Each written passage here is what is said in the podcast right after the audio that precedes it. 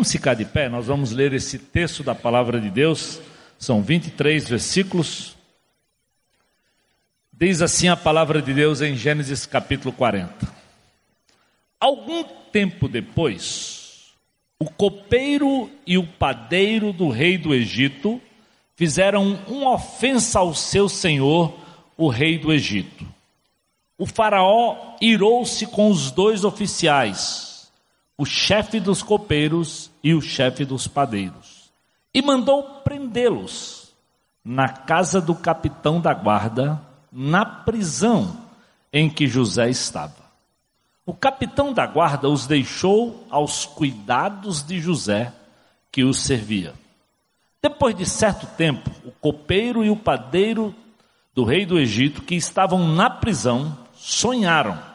Cada um teve um sonho ambos na mesma noite.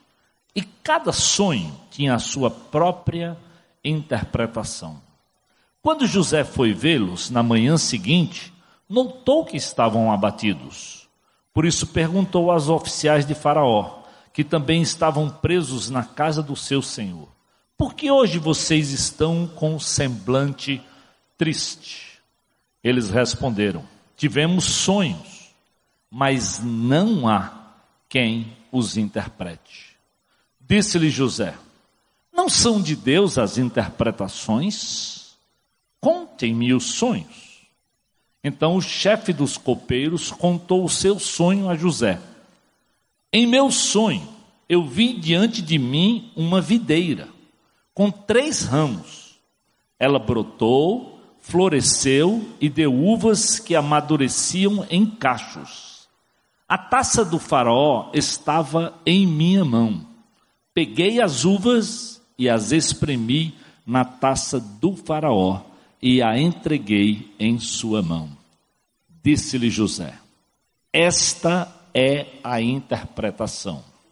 Os três ramos são três dias.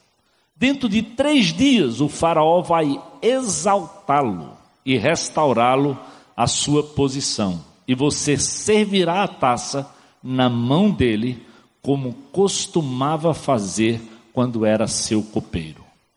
Quando tudo estiver indo bem com você, lembre-se de mim e seja bondoso comigo. Fale de mim ao Faraó e tire-me dessa prisão, pois fui trazido à força da terra dos hebreus e também aqui nada fiz para ser jogado neste calabouço. Ouvindo o chefe dos padeiros essa interpretação favorável, disse a José: Eu também tive um sonho. Sobre a minha cabeça havia três cestas de pão branco.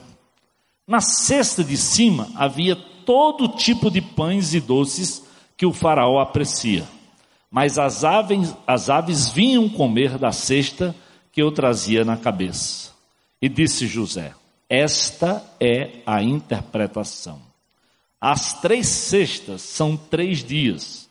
Dentro de três dias, o Faraó vai decapitá-lo e pendurá-lo numa árvore, e as aves comerão a sua carne.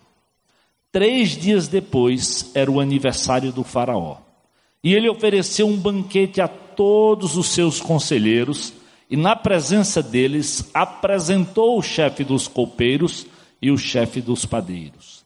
Restaurou a sua posição, o chefe dos copeiros, de modo que ele voltou a ser aquele que servia a taça do faraó. Mas ao chefe dos padeiros ele mandou enforcar, como José lhe dissera em sua interpretação. O chefe dos copeiros, porém, não se lembrou de José. Ao contrário, esqueceu-se dele. Deus, obrigado pela tua palavra. Obrigado por modelos de homens, de mulheres de Deus que, que ela tem, que desafiam os nossos corações. Que nessa tarde e noite, Deus, o modelo da vida desse homem chamado José, nos ajude a entender quem está no controle das coisas? Quem comanda a nossa vida? A quem devemos reconhecer e reverenciar? todo dia, todo instante. Abençoa-nos, Senhor, fala conosco. Trabalha nas nossas mentes e corações, através do teu espírito e através do texto que ora nós lemos. É a minha oração, Deus, é o meu pedido, por esses que estão aqui e por aqueles que nos acompanham na internet. Eu faço isso, Deus, em nome de Jesus. Amém. Interessante que a música diz, além de se o acaso vai nos proteger, eu queria ter amado mais, ter chorado mais, ter aceitado as pessoas como elas são. Eu queria ter aceitado a vida como ela é. Parece que lá no fundo há uma inquietação não respondida por talvez atitudes não tomadas, e ao mesmo tempo, nessa hora, quando não se tem talvez o temor, a presença de Deus, talvez atribuímos as coisas ao acaso, talvez Deus fica de fora de muitas situações. E a minha pergunta é: na sua vida, no seu dia a dia, onde Deus está, diante das circunstâncias, diante dos problemas. Durante esses dias eu cheguei a ouvir assim alguém dizer: puxa, na hora que nós íamos, que o Brasil talvez ia ser passado a limpo, morre lá o ministro. Ufa, e agora? Às vezes o nosso, a nossa dependência de Deus é tão pequena que nós atribuímos ao homem, a outra pessoa, aquilo que só a Deus deve ser atribuído: o cuidado, a soberania, aquele Deus que está presente todo o tempo, todo o tempo. Então, em Gênesis 40, nós encontramos talvez uma daquelas figuras mais preciosas de um homem que andava com Deus. Eu digo que todas as vezes que eu leio Gênesis 37 a 50, eu já disse isso aqui para vocês. A sensação que eu tenho é que eu vou ler um dos textos mais lindos da Bíblia e que no meu coração se assemelha como eu vou sentar na mesa para comer a comida que me é predileta, que eu mais gosto. É como se eu não quisesse terminar de ler essa história.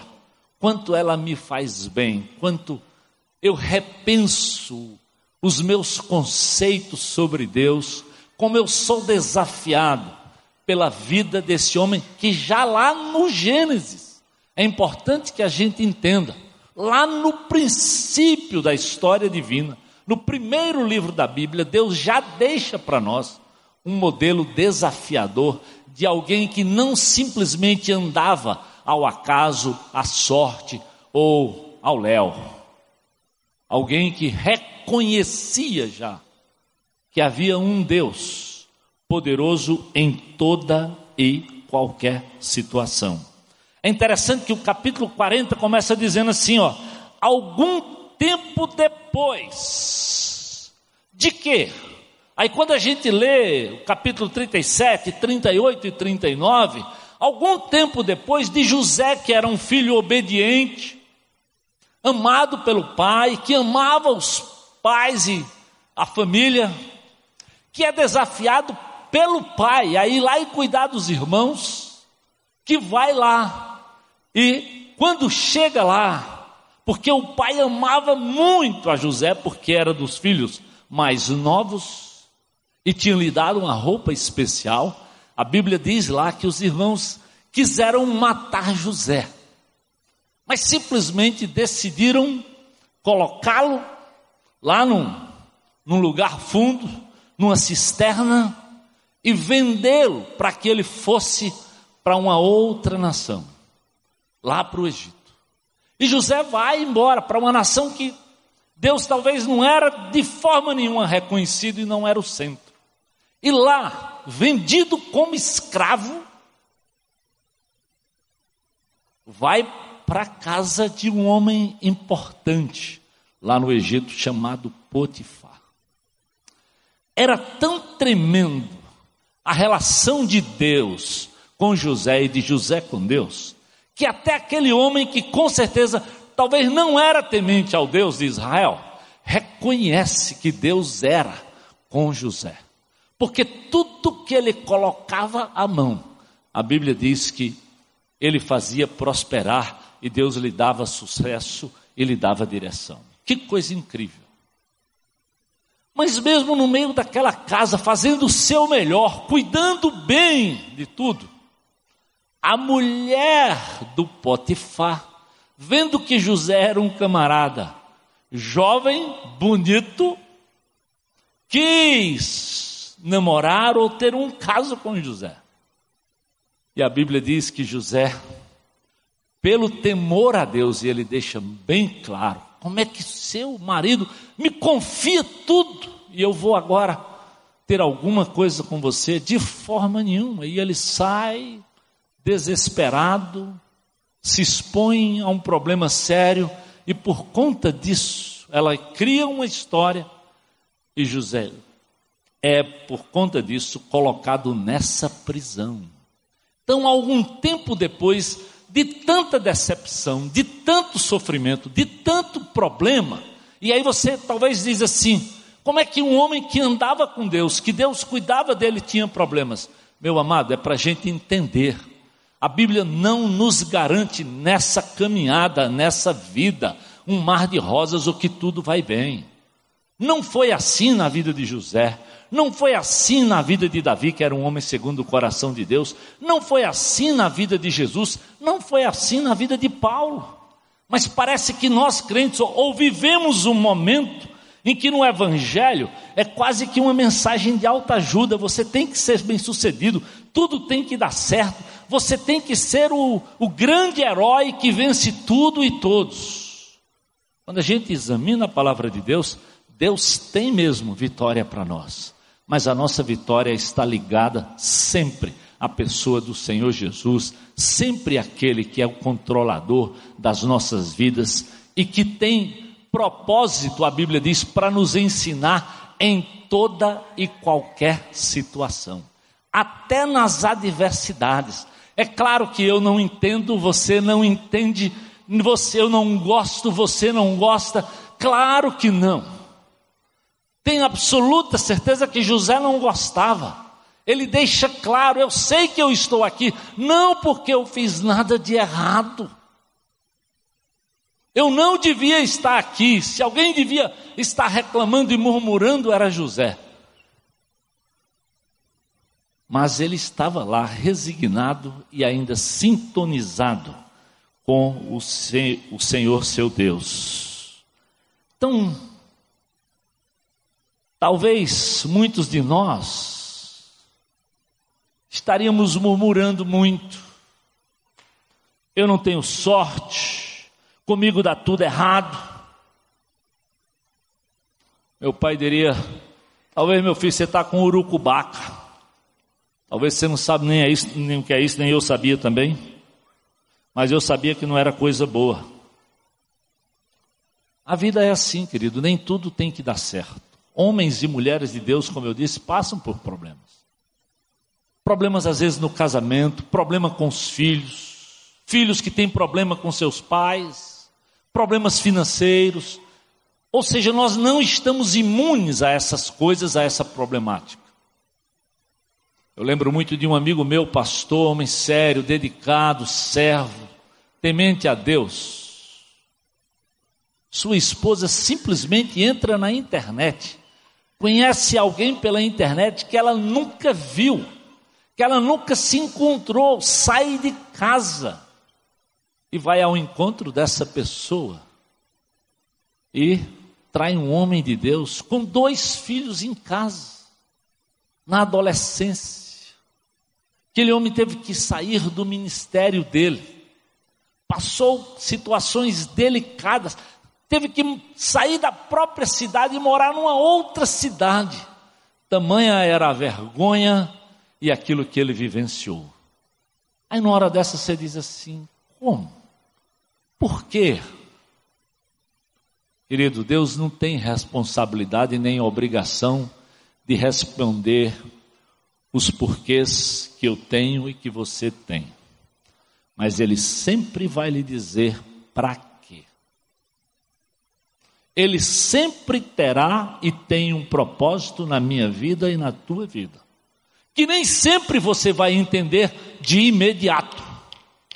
Às vezes demora esse meu irmão esperou cinco anos, uma outra cidade, frequentando uma outra igreja, mudou radicalmente sua vida, completamente, foi trabalhar fora do ministério, até que alguém o reconheceu e pediu para ele ser auxiliar lá de alguma coisa na comunidade.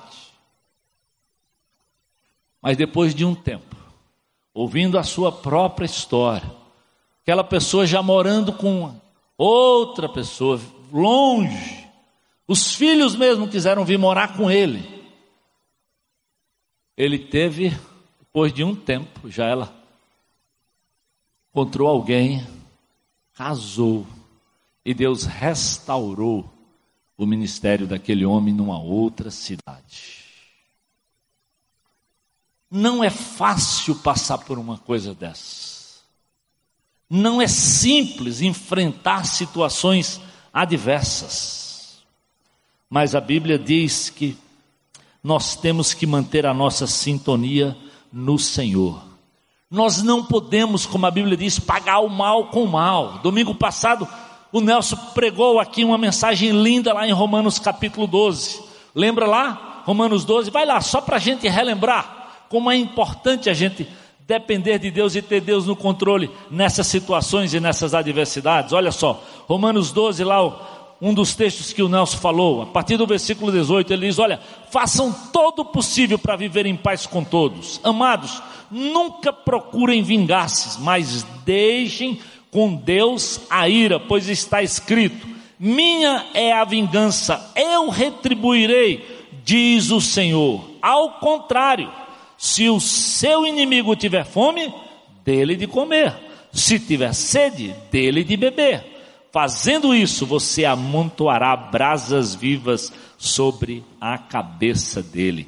Não se deixem vencer pelo mal, mas vençam o que? O mal pelo bem. É fácil? Não. É simples? Não. Mas esse é o desafio que o próprio homem de Deus, chamado Paulo, teve que experimentar, teve que vivenciar. Esperar no Senhor não é tarefa simples. No fundo, no fundo, eu e você queremos ir ao revide. Queremos também fazer justiça com as próprias mãos, lutamos com a ira, nos indignamos, alteramos a voz com muita facilidade. Mas a Bíblia diz: faça o possível para viver em paz. Acredite que Deus cuida de você. Acredite não no acaso, mas que Deus vai tratar com aquela pessoa, porque a Ele, somente a Ele, pertence à vingança. A verdadeira justiça não é fruto da minha alteração de voz, não é fruto da força do meu braço, da minha malícia, nem da minha maldade. A verdadeira justiça é aquela que só Deus é capaz de fazer na vida daquele que me fere ou na vida daquele a quem talvez você feriu e ele, Deus vai fazer justiça lá ele. Lá em 1 Pedro 2,20 ele diz assim: Pois que vantagem há em suportar açoites recebidos por terem cometido mal? Mas se vocês suportarem o sofrimento por terem feito o bem, isso é louvável diante do Senhor. José era exatamente esse camarada diferenciado. Apesar de ser vendido, apesar de ter sido maltratado, apesar de ter sido talvez mal entendido pelo Potifar e pela sua esposa, ele estava lá na prisão fazendo o seu melhor e manteve uma coerência de vida diante de Deus. Eu digo que às vezes José parecia ou conhecia aquilo que a Bíblia nos ensina em Isaías 55, 8 e 9. Os meus pensamentos não são os pensamentos de vocês, Deus falando. Nem os seus caminhos são os meus caminhos, declara o Senhor. Assim como os céus são mais altos do que a terra, também os meus caminhos são mais altos do que os seus caminhos. E os meus pensamentos são mais altos do que os seus pensamentos. José estava sempre ligado com aquilo que é lá do alto, sempre sintonizado com os caminhos de Deus, com os propósitos de Deus, com o que Deus tinha para fazer e como Deus ia tratar aquela situação. Não se sentia à mercê, não encontramos na Bíblia José murmurando, reclamando, muito pelo contrário, sempre querendo participar, ajudar. É um contraste entre os pensamentos de um homem e nos caminhos do Senhor, mais altos, mais profundos, surpreendente. Não andando pelo que ele vê, mas andando exatamente pela fé. Por isso, em Gênesis 40, lá nos capítulos de 1 a 3, veja bem o que é que Deus fala desse homem de Deus de forma tão clara. Gênesis 40. Diz assim, ó, passado um tempo, Faraó irou-se com seus oficiais, o chefe dos copeiros e o chefe, e mandou prendê-los. Lá na casa do capitão, na prisão em que José estava. Talvez você diria, que coincidência. Não, não, não, não, não. A história deixa claro que Deus tinha um plano, tinha um propósito. Cuidar do seu servo através de uma situação absolutamente adversa, que ele jamais poderia entender. No calabouço, talvez eu e você diríamos: como é que Deus vai vir ao meu encontro nunca, num lugar desse? Que ninguém está me vendo, que meus parentes estão distantes.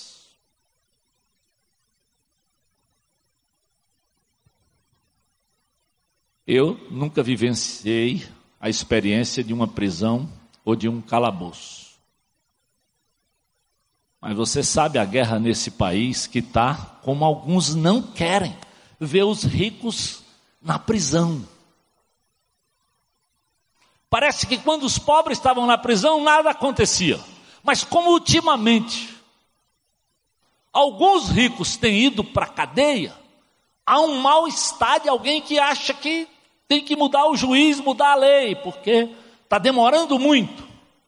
Alguns ricos, a prisão não é um lugar agradável, com certeza, por melhor que ela seja. Então, estar onde José estava não era uma coisa simples. Mas como é que no meio dos presos, cuidando de presos, Deus talvez ia cuidar. Mas por incrível que pareça, mesmo assim, José está lá e a Bíblia diz: e passou a servi-los, exatamente como foi colocado. O capitão da guarda os deixou aos cuidados de José. Isso é a primeira grande demonstração, querido, como Deus estava presente, como Deus não havia abandonado o seu servo, como Deus tinha propósito. Ele continuava fiel ele continuava sintonizado. O grande problema é que, às vezes, diante das circunstâncias, você simplesmente, a primeira coisa que o diabo tenta dizer é que Deus não está mais cuidando de você, que Deus esqueceu, então você pode fazer o que você quiser, se distanciar do Senhor, porque Ele está fora do controle. Não, não, não, não, não. Esse não é o modelo. Essa não é a vida de José mesmo lá, ele vai servir, ele vai dar o seu melhor, ele vai ao encontro de outros. Essa igreja tem passado por um desafio de se tornar uma igreja de grupos de relacionamentos. E tem pessoas que estão tão acostumados no PG, no seu grupo, onde eles se sentiam só com os amigos e com os conhecidos, que não aceitam a ideia de ter que lidar com outro, talvez desconhecido, de ir ao encontro do perdido, de convidá-lo para falar do amor de Deus. É impressionante como às vezes nós somos egoístas, às vezes nós queremos que as coisas se, se adaptem ao nosso prazer e não que nós nos adaptemos àquilo que Deus tem para a nossa vida. Apesar da Bíblia nos desafiar a andarmos pela fé, não pelo que vemos. Mas nós gostamos do nosso comodismo. José então é convocado e passou a servir. Parece até que José já tinha ouvido aquelas palavras de Marcos 10, 43 a 45, que diz assim: Não será assim entre vocês, ao contrário, quem quiser tornar-se tornar importante entre vocês deverá ser servo. Quem quiser ser o primeiro deverá ser escravo de todos. José com certeza não tinha ouvido o evangelho de Jesus, mas a vida dele era tão coerente que talvez quando você olha para José, Rapaz, será que Jesus não sussurrou na mente desse camarada esse princípio? Mas e todos nós que temos a palavra, que conhecemos o princípio e que às vezes não queremos viver como servos, não queremos servir, muito mais queremos ser servido. Nada por acaso, nada por acaso. Gênesis 39, já lá em Gênesis 39, se você olhar versículos 21 a 23, a Bíblia deixa claro, olha lá, a partir do versículo 21. Mas o Senhor estava com ele e o tratou com bondade, concedendo-lhe a simpatia do carcereiro. Por isso o carcereiro entregou a José todos os que estavam na prisão e ele se tornou responsável. Ou seja, antes do copeiro, Antes do padeiro, José já tinha um testemunho. Já era claro até para aquele carcereiro que não era, com certeza, cristão. Além de Potifar, reconhecia o testemunho, a vida, a integridade. A gente tem dito aqui nessa igreja, por diversas vezes o pastor Armando diz: o maior milagre de Jesus é quando Ele salva você e lhe dá um caráter novo, uma vida diferente. Não é aquele milagre de uma cura física. Não, não, não, não, não. O que esse país mais precisa é ser passado a limpo moralmente. E infelizmente os evangélicos de hoje mais andam, quase que na maioria, do que ficam na diferença e, e mantêm um, uma coerência de pagar impostos, de viver uma vida íntegra e temente a Deus. Esse é o modelo que José já nos deixa lá no passado. Nada por acaso, mas sintonia, dependência, andando com Deus. Por isso, é, foi por isso que o carcereiro o encarregou. Porque era temente a Deus, mantinha o coração ligado em Deus. Como anda o teu coração? Como anda a tua vida? Como anda a sua casa, meu amado? Como às vezes nós nos adequamos ao momento e esquecemos do princípio. E eu digo, começa em casa, na relação marido e mulher mesmo. Começa em casa, na relação pais e filhos, filhos e pais. Coerência.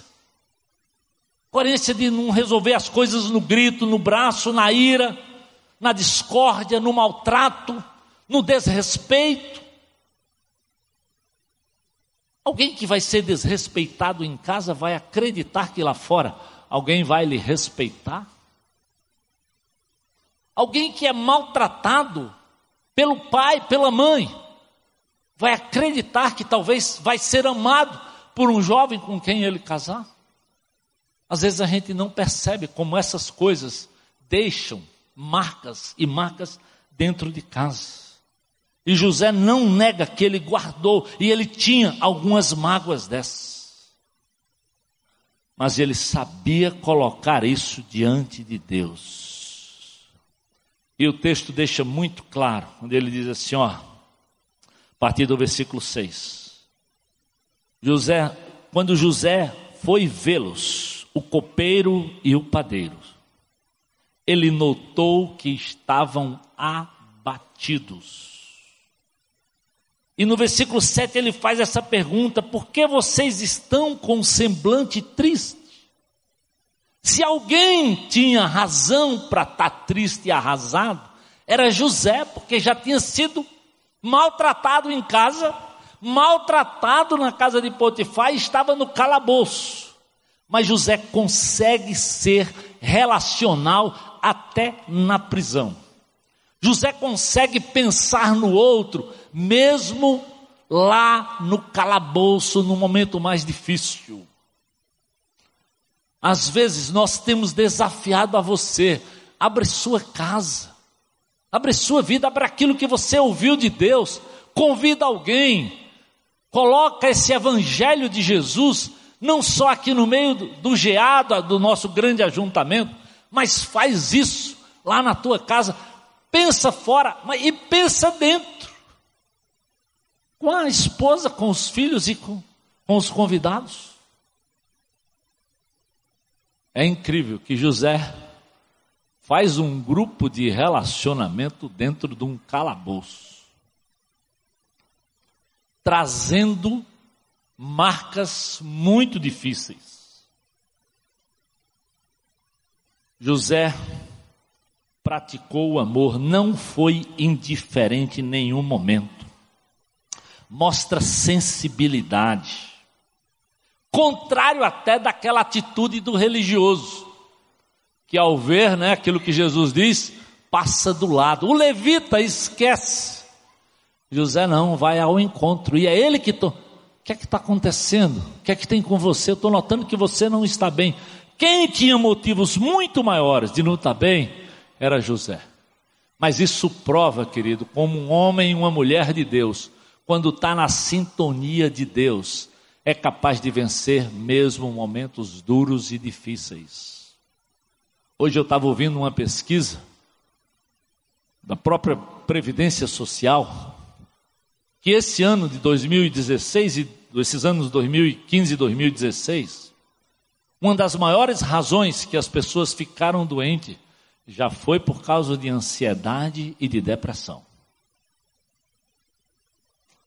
E nós sabemos, e todos dizem, que a ansiedade e a depressão será a grande doença dos nossos dias.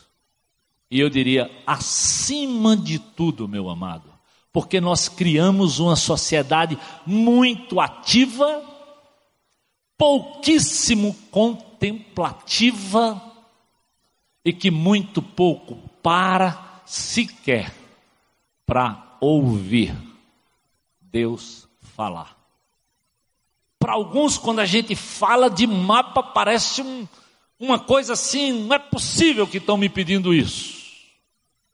Mas às vezes a dependência da tecnologia, da informática, não lhe deixa ter tempo. Talvez lá na empresa, tantos desafios, tantos trabalhos, que você não consegue parar para contemplar. Eu creio que a diferença, primeiro, é porque José vinha, andava com Deus e é intencional.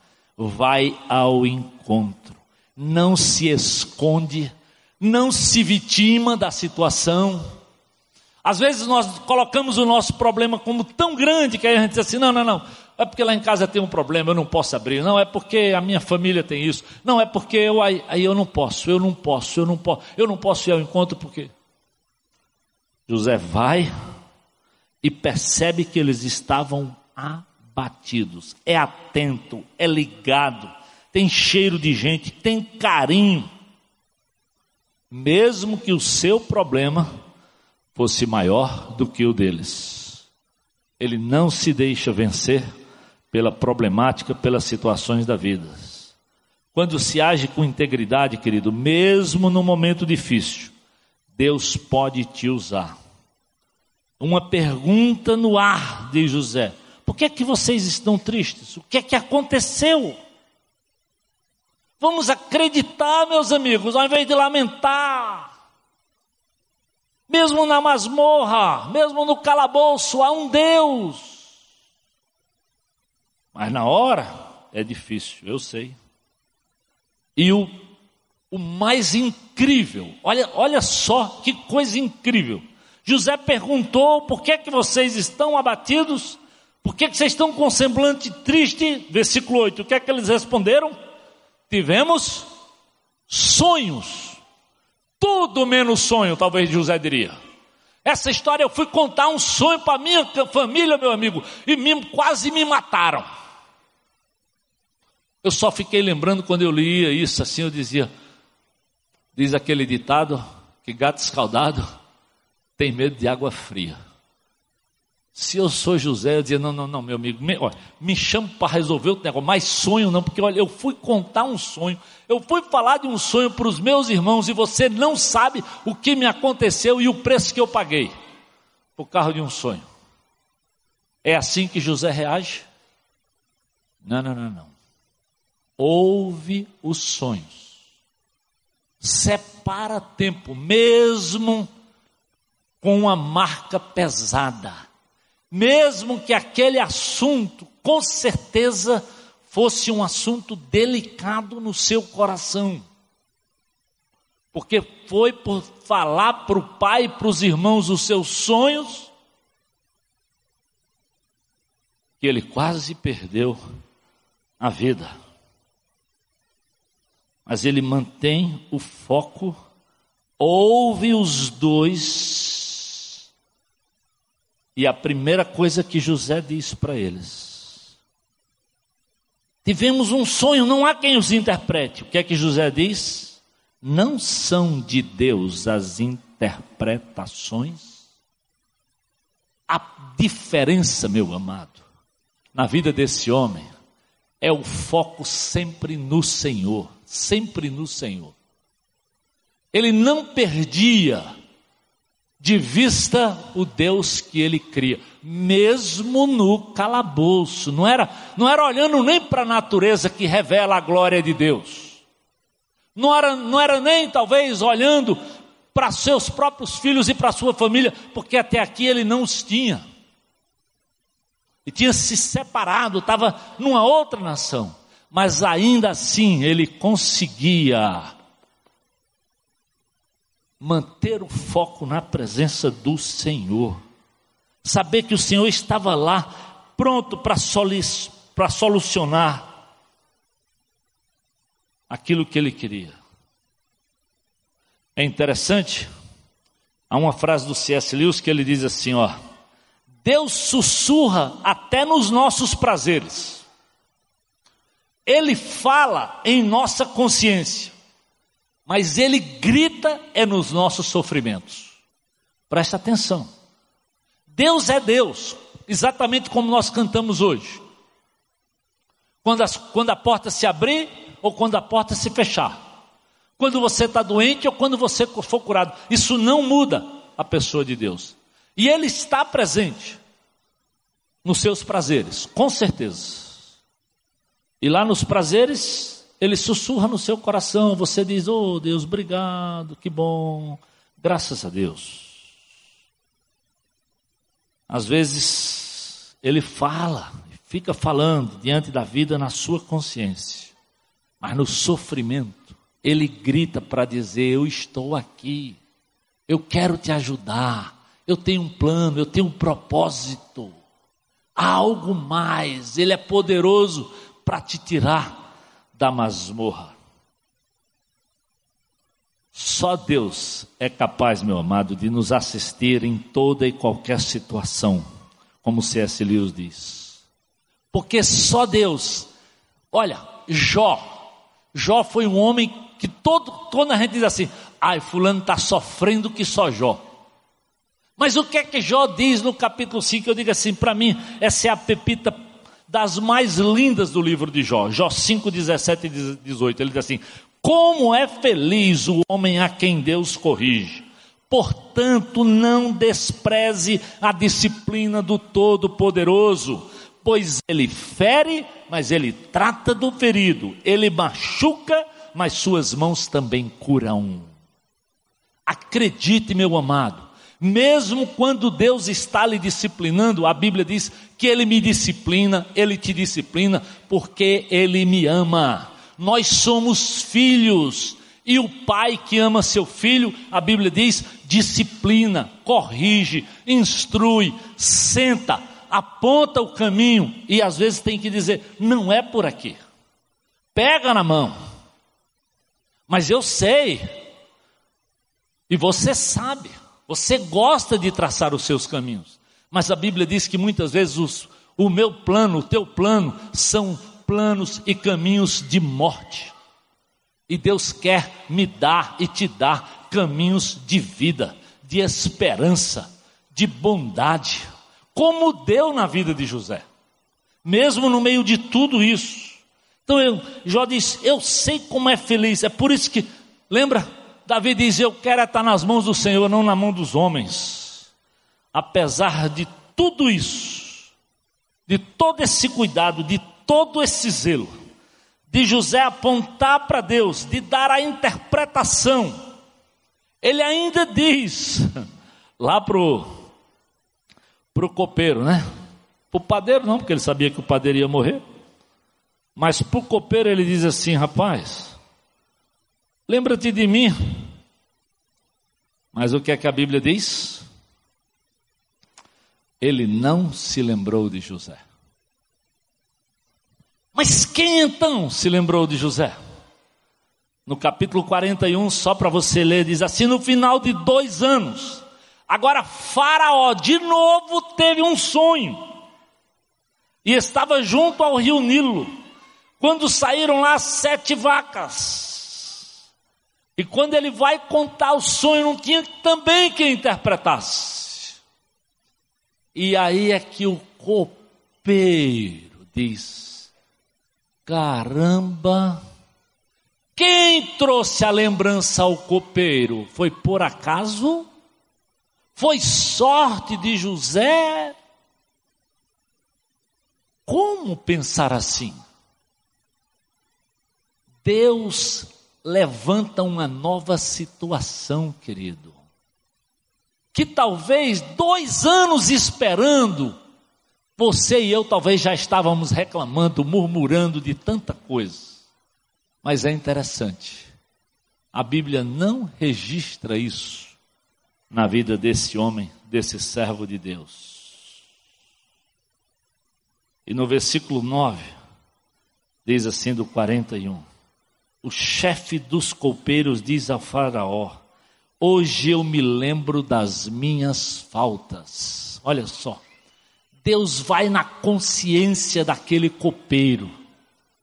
Você falhou, você errou com aquele homem de Deus que lhe fez um pedido e você não fez.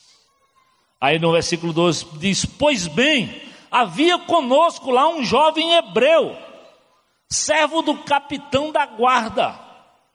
De novo, José é visto e lembrado como servo. Contamos a ele os nossos sonhos e ele interpretou, dando a cada um de nós a interpretação do seu próprio sonho. E tudo aconteceu como ele nos dissera. Eu fui restaurado e o outro foi enforcado. A Bíblia diz então no versículo: o Faraó mandou chamar José, que foi trazido depressa do calabouço. Quem tirou José do calabouço? O Senhor. O Senhor, querido, que fez uma nova situação, que fez agora uma, um, um outro caso em que o copeiro que trouxesse à mente que por dois anos ele já não tinha sido dito e não iria falar nada. Então, como será esperar no Senhor tanto tempo? Como será esperar a intervenção de Deus para ser restaurado no momento que só o Senhor tem? E como é diferente, meu amado, como é diferente quando nós vemos Deus fazer. Olha só o que diz. Assim, ele foi restaurado, a sua posição, quando foi mandado chamar, e diz assim: E o faraó disse: Tive um sonho. E logo, logo que ele saiu de lá, veja bem, ele se cuidou, ele se apresentou, e ele disse: Isso não disse para o faraó, isso não depende de mim, mas Deus dará ao faraó a resposta favorável. De novo, apontando para Deus, de novo entendendo que o verdadeiro cuidado, o controle era do Senhor. Eu pergunto, querido, é fácil, é simples? Não. Você sabe que não é. Gostaríamos talvez de dizer que depende de nós, que temos a resposta, que somos capazes, que somos o cara, e somos desafiados hoje. O que não falta são essas filosofias em que você é o cara, você tem que fazer acontecer. Você tem que ir lá e. Quando na Bíblia diz, deixa Deus agir, vai, faz a tua parte. José não deixou de fazer a parte dele. José não deixou de cuidar de quem estava debaixo da autoridade dele. Ele não deixou de fazer os seus afazeres de forma responsável porque estava lá. Ele não deixou que talvez a dor do coração inibisse suas atitudes positivas. Não. Não, não, não, não. não. José é, é, é honrado, querido, acima de tudo, porque ele soube se relacionar com Deus e com os demais. É por isso que a missão dessa igreja passa um pouco do, daquilo que teve na vida desse homem amar a Deus, amar o outro e proclamar Jesus. É o que José fez.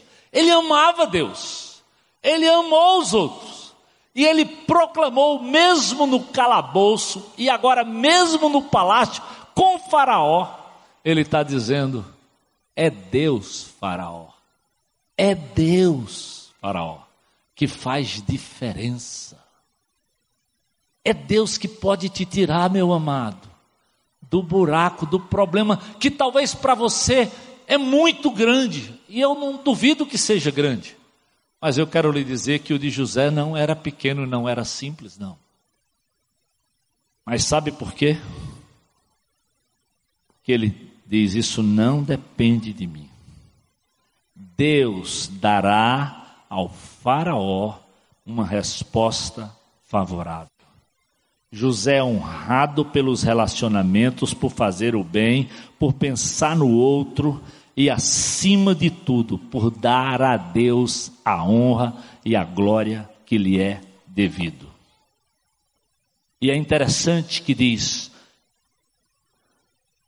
por isso mesmo, Faraó colocou José na posição de autoridade. Deus operou, meu querido Deus operou na vida desse homem.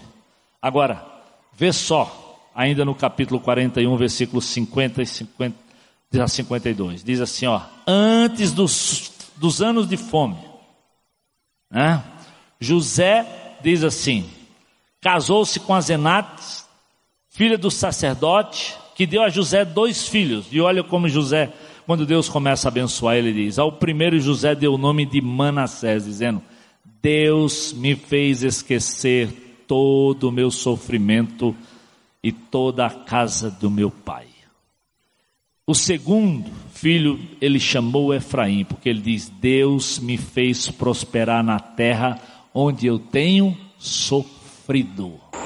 De novo, Deus, Deus primeiro trabalhou no meu coração, amado para ter a bênção de Deus, o primeiro lugar que você tem que deixar Deus controlar é a tua vida, é o teu coração. Não ficar lá nutrindo raiva, bronca, ira, vontade de fazer justiça com as mãos. Se alguém tinha razões para fazer isso, era José. Mas ele diz: Deus me fez esquecer Ninguém consegue, querido. Eu lembrei, quando eu estava estudando isso, eu fiz um curso sobre família, lá na Unifor. E nós sempre estávamos em rodas para discutir determinados casos. E, às vezes, os próprios alunos podiam levantar um caso que era discutido. E uma psicóloga lá levantou um caso que ela queria discutir. E quando sentava na roda, ela sentava no centro e começava a se fazer perguntas para aquela pessoa sobre a situação dela para poder se sugerir alguma coisa na multidão de conselheiros, como se na, aquilo que a Bíblia diz que na multidão de conselheiros a sabedoria era mais ou menos assim. E eu lembro que a professora fez uma pergunta para aquela mulher que eu nunca esqueci da cena. Ela disse que ela tinha um sério problema com o marido e o casamento acabou e tanta coisa que ela contou. E aí a professora fez uma pergunta assim: Mas no meio de tudo isso, não será que foi porque você abortou? Quando a professora fez essa pergunta, aquela mulher deu um grito naquela sala que todo mundo se tremeu. Como é duro quando a gente carrega alguma coisa que não foi tratada. Um pecado que não é confessado, que nós não colocamos diante de Deus, que nós escondemos, que nós nos tornamos escravos. É por isso que a Bíblia diz que ele nos escraviza. O diabo veio para roubar, para matar, para destruir. E quando ele põe o pé dele no estribo do teu coração, da tua vida, meu amado, ele te deixa para baixo. Ele deixa uma marca lá que você parece que não consegue vencer e não consegue mesmo por você. José diz: Eu venci porque Deus, Deus me fez esquecer. Eu confessei, eu coloquei diante de Deus, e a Bíblia diz: se nós confessarmos os nossos pecados, Ele é fiel e justo para nos perdoar e nos purificar de toda injustiça. Como é duro, meu amado, saber que às vezes crentes em Jesus carregam coisas pesadas porque não tem a humildade de abrir o coração, de pedir perdão, de, de tratar aquilo, de resolver aquela situação. Às vezes, pais que não resolvem com seus filhos. Às vezes, esposas que não resolvem também, mães que não resolvem com os filhos, nem com o marido. Eu fico pensando como viver numa casa assim, meu amado como, como crentes em Jesus, onde dizemos que Jesus é o Senhor e vamos viver acorrentados, com o coração sofrido, doído, quando a Bíblia diz que eu tenho sobre quem lançar, meu amado, as minhas amarguras. Quando a Bíblia diz que a raiz de amargura é um negócio que brota, que contamina, que te maltrata, que te judia. Por quê? A grande vitória desse homem de Deus é porque Deus era realmente o centro da vida dele. Ele não só conseguia ter relações com os outros, porque primeiro ele tinha uma relação limpa com Deus. Os irmãos o trataram mal, quase matar, por pouco não matar, e não mataram, porque Deus cuidou de José, com certeza. Tipo, aos 44 do segundo tempo, mandou um irmão dizendo: não, não, não, não, mata não, não mata não, não mata não. Vamos vender, vamos vender, vamos vender, vamos passar. Passa para frente. Ah, meu amado. Eu sei, querido, o Espírito Santo de Deus, a Bíblia diz que ele sonda o meu coração e o teu coração. Ele quer produzir no meu coração e no teu coração o que é que é fruto do Espírito? Amor, longanimidade, bondade, mansidão, domínio próprio. Essas coisas que quando você exercita, não precisa nem da lei. Mas o que é obra da carne? Gritaria, discórdia, ira, maledicência, tudo isso. É claro que eu não conheço o seu coração, você não conhece o meu. Mas eu sei, amado, o que a Bíblia diz. Você sabe o que a Bíblia diz. E esse exemplo de José é alguém que abriu o coração primeiro diante de Deus e tratou e perdoou e se lavou. Por isso, quando ele lá na frente encontra os seus irmãos, abraça e ainda diz para eles: Eu estou aqui não porque vocês me mandaram, não. Porque Deus tinha um plano, porque Deus tinha um propósito, porque Deus estava no controle. E eu vim aqui, querendo vocês ou não, foi para abençoar vocês. Talvez vocês não entendam, tudo com medo, porque o pecado dá medo, mas o verdadeiro amor, que, é que a Bíblia diz? Lança fora todo medo. É por isso, amigo, que é bom demais andar com Jesus. É por isso que nada, nada se compara. Nós cantamos hoje, nada se compara a Jesus. Nada, nada, nada, nada. Não é só salvação eterna, não. Eu digo, é mudança de vida agora, hoje. Você consegue se relacionar com, com o diferente. Você consegue voltar lá e pedir perdão e tratar com aquele que te ofendeu. Não porque você possa, mas porque o Senhor te dá força. É por isso quando Paulo diz: Eu tudo posso é naquele que me fortalece. É verdade. Eu não sei, amado, o que tem no teu coração. Mas eu sei que Deus foi honrado e, e restaurou, porque esse homem de Deus abre o coração. Mesmo diante do drama, mesmo diante de uma situação muito terrível, dentro da sua própria casa, ele diz: Deus curou meus passados, as minhas dores, os meus traumas. A musiquinha do, do, do, Daniel diz: Deus realizou os sonhos que eu sonhei. É isso mesmo. Deus realizou os sonhos que eu sonhei. José não ia por o acaso, pela sorte, pelos outros. Então a pergunta é: e com você?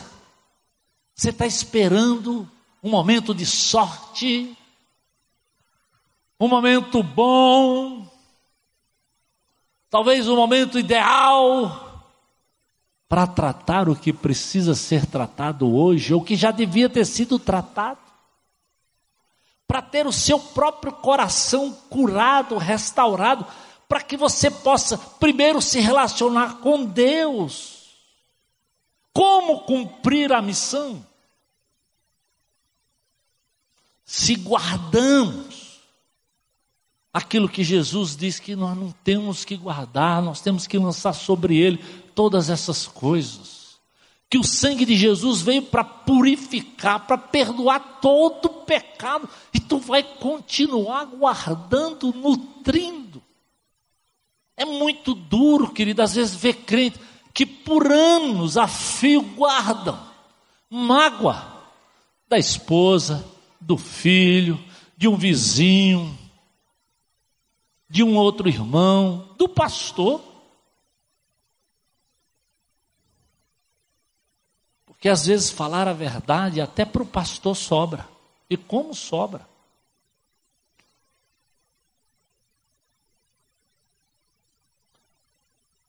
Às vezes um dos momentos mais difíceis é quando a gente tem que chegar na casa e, e reconhecer que o marido pecou contra a esposa, que o pai pecou contra os filhos, ou que os filhos estão em pecado e os pais não têm coragem de exercitar a disciplina. E nessa hora, a paixão pelo filho fala mais do que a razão da relação com Deus. Que Deus tenha misericórdia para que a nossa relação com Deus seja prioridade sobre qualquer outra relação. Eu dou graças a Deus, porque quando eu, antes de me casar, a Edna me disse uma frase assim, diz, ó, oh, eu, antes de lhe conhecer, eu já era muito feliz com Jesus. Eu digo, e a recíproca é 100% verdadeira. Nem te conhecia, mas eu já era muito, muito feliz com Jesus. Então eu não serei a tua fonte de felicidade e tu não serás a minha fonte de felicidade. Nunca perdemos isso de vista, querido, porque se perdermos isso de vista, nós vamos colocar na nossa relação com Deus a esposa, os filhos. Dói, dói. Eu e a, eu e Ana estamos passando por isso. Os filhos foram-se embora. Dói. Choramos às vezes, choramos.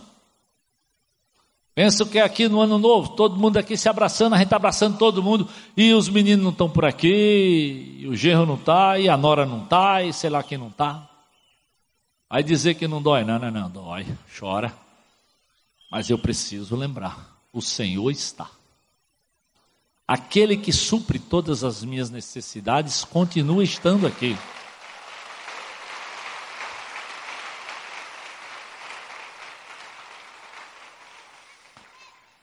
Aquele que Paulo diz lá em Romanos: nem principados, nem potestades, nem coisas do presente, nem do porvir, absolutamente nada vai nos separar desse amor de Deus. Era essa sintonia que José tinha e que nós precisamos ter para amar a esse Deus com toda a força, com toda a intensidade do nosso coração, como José amava. E para nos preocuparmos com o outro, como ele é capaz de nos se preocupar e de se relacionar. Presta atenção. O que é que você tem? A dor de José era muito maior. José tinha sofrido muito mais. E às vezes a gente se esconde nas nossas dores, nos nossos problemas, porque nós não lançamos sobre o Senhor ficamos guardando, ficamos levando, e aí como é que eu vou abençoar o outro? Se eu estou lá de mal com a vida, de bronca, sem conseguir nem ter a alegria que vem do Espírito. Ah,